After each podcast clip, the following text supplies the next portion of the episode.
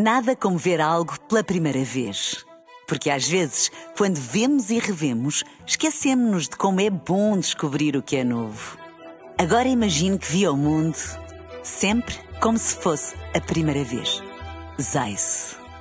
Veja como se fosse a primeira vez. Bola Branca. Os títulos em bola branca a esta hora. O tudo ou nada da seleção feminina na Liga das Nações, o Estoril pronta para voltar a surpreender o Porto, o aviso que chega de Inglaterra, Carvalhal no Olympiacos e os novos patrões de Miguel Oliveira.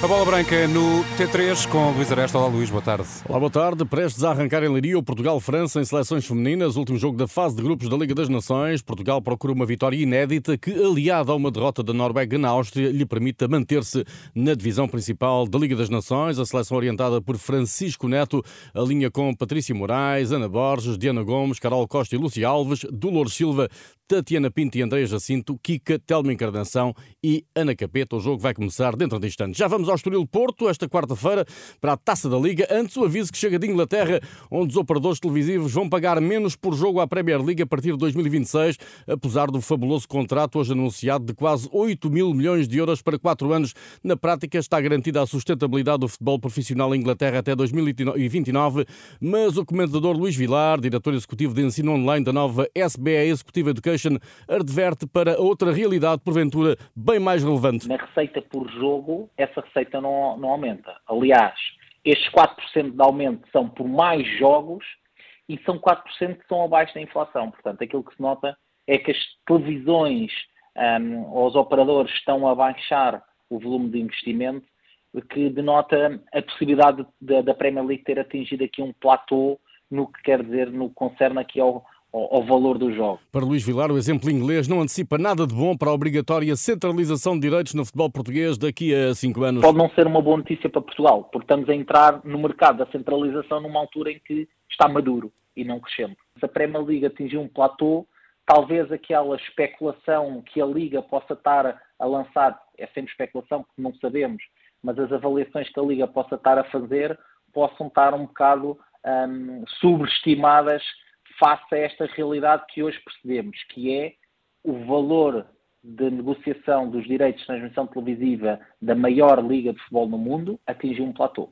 Opinião de Luís Vilar. Taça da Liga, o Porto, detentor do troféu, entra na prova esta quarta-feira para reencontrar o Estoril, uma das três equipas com que perdeu esta época, as outras foram Benfica e Barcelona. O jogo é na Moreira, onde o Estoril, repetindo o feito alcançado há um mês no Dragão, garante a presença nas meias finais. Vasco Seabra não olha para um possível título e garante foco total do Estoril em derrotar o Porto pela segunda vez na temporada. Mais do que nós, quando pensamos no troféu que pode vir a ser conquistado, é nós sentirmos que este é um jogo que nós temos que dar o melhor de nós.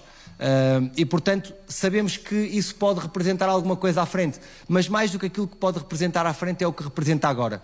Uh, é este momento, o momento atual, de defrontarmos uma equipa que é uma das melhores uh, do Campeonato Nacional e uma das melhores da Europa, naturalmente. e portanto, dar-nos essa oportunidade, nós sabemos que vamos competir contra essa equipa.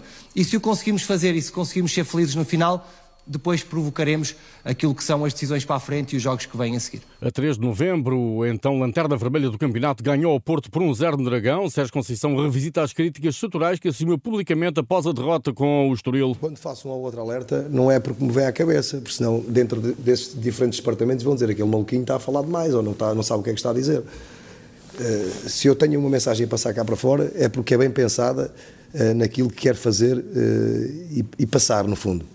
Uh, naquele momento achei que o devia, que o devia dizer, uh, porque se passaram coisas ou situações que eu uh, que não, que não me agradaram. O técnico portista não assume eventuais mexidas no 11 como um sinal de gestão do plantel na Taça da Liga antes da recepção ao Casapia e ao Shakhtar, esta última decisiva para a continuidade do Porto na Liga dos Campeões. É o que é, eu acho que nós estamos a projetar o jogo decisivo do Shakhtar, mas há temos um jogo decisivo, nós perdemos o jogo, ficamos fora da Final Four e nós não queremos isso.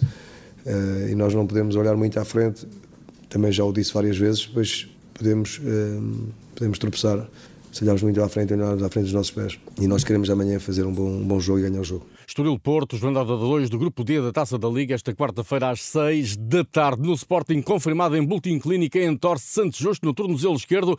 Central neerlandês falhou o arranque da preparação para a deslocação a Guimarães, tal como Daniel Bargança e Fresneda em tratamento. Coates não poderá defrontar o Vitória devido ao quinto cartão amarelo. O Sporting defende sábado ao fim da tarde a liderança isolada do campeonato, antes de receber o Porto no exclusivo bola branca Paulinho Cascavel, antigo avançado brasileiro de Vitória e Sporting, assinala um momento de crucial relevância para o objetivo leonino da conquista do título. Esse embate contra o Vitória no sábado e na próxima semana contra o Porto são jogos fundamentais, onde o esporte conseguir passar vai dar uma alavancada grande para fazer uma, uma, segunda volta. Não tranquilo, né? Porque nada é tranquilo, né? Todo jogo é quase uma final, né? Mas são dois jogos que, sem dúvida nenhuma, daria, além de alavancar a diferença de pontos, também é uma moral para a equipe toda. Paulinho Cascavel elogia Vitor Guióqueras, que na última noite acrescentou dois golos à história de sucesso do Sporting e da Liga Portuguesa, onde é agora o segundo melhor marcador, com nove golos, atrás de Simon Banza do Braga. Além de ter marcado gols, tem feito, feito boas atuações, né? Que às vezes o ponta de lança nem sempre, né? Mais um marcador de gols do que um bom jogador, pelo menos pelas pontuações, gostei muito dele tecnicamente? Acho que o esporte tem aí realmente um, um ponta de lança de futuro aí. Espero que assim seja. Paulinho Casgavel, eh, bola branca no Benfica, Baaners e Bernat são as baixas para a recepção ao Farense. Já na sexta-feira, se os encarnados vencerem, resgatam provisoriamente o primeiro lugar. Rui Borges renovou pelo Moreirense.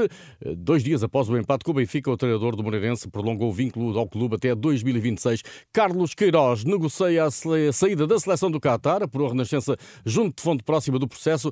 O técnico português de 70 anos tinha permissão levar o Qatar ao próximo Mundial. Iniciou a fase de qualificação com duas vitórias expressivas, 8 a 1 em casa ao Afeganistão, 2-0 na Índia.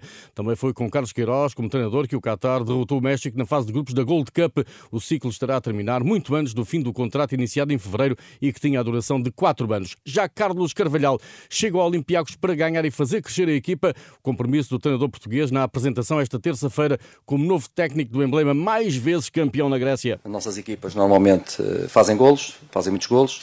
As nossas equipas normalmente defendem muito bem e as nossas equipas normalmente valorizam muito os jogadores. Os jogadores uh, atingem uh, muitas vezes, muitíssimas vezes, o seu melhor nas suas carreiras.